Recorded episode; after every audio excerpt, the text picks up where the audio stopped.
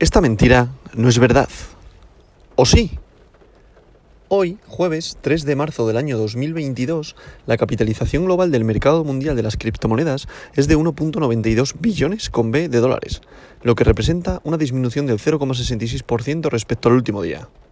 El volumen total del mercado de las criptomonedas en las últimas 24 horas es de 92.410 millones de dólares, lo que supone una disminución del 14,90%. El volumen total en DeFi, DeFi, finanzas descentralizadas, es actualmente 16.600 millones de dólares, lo que representa el 17,97% del volumen total del mercado de las criptomonedas en las últimas 24 horas. El volumen de todas las monedas estables, recordad, eh, stablecoins, paridad al dólar, es ahora de 77,08 mil millones de dólares, lo que representa el 83,41% del volumen total del mercado de las criptomonedas en las últimas 24 horas. El precio de Bitcoin es actualmente de 43.512,19 dólares y el dominio de Bitcoin es actualmente del 43,12%, lo que representa un aumento del 0,02% durante el día. Como podemos comprobar, continuamos la, la, lateralización, perdón.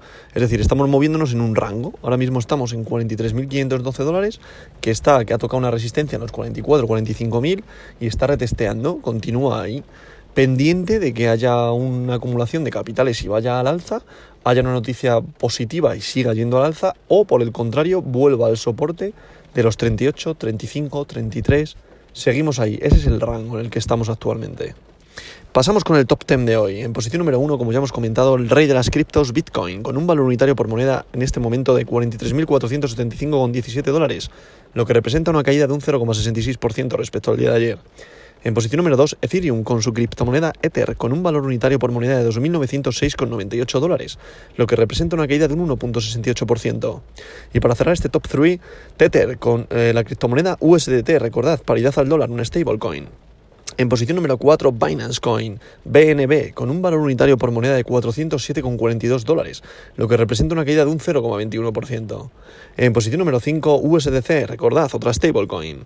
En posición número 6, Ripple, XRP, con un valor unitario por moneda de 0,76 dólares, lo que representa una caída de un 0,32%. En posición número 7, Terra, con su criptomoneda Luna, con un valor unitario por moneda de 92,91 dólares, lo que representa una caída respecto al día de ayer de un 0,82%.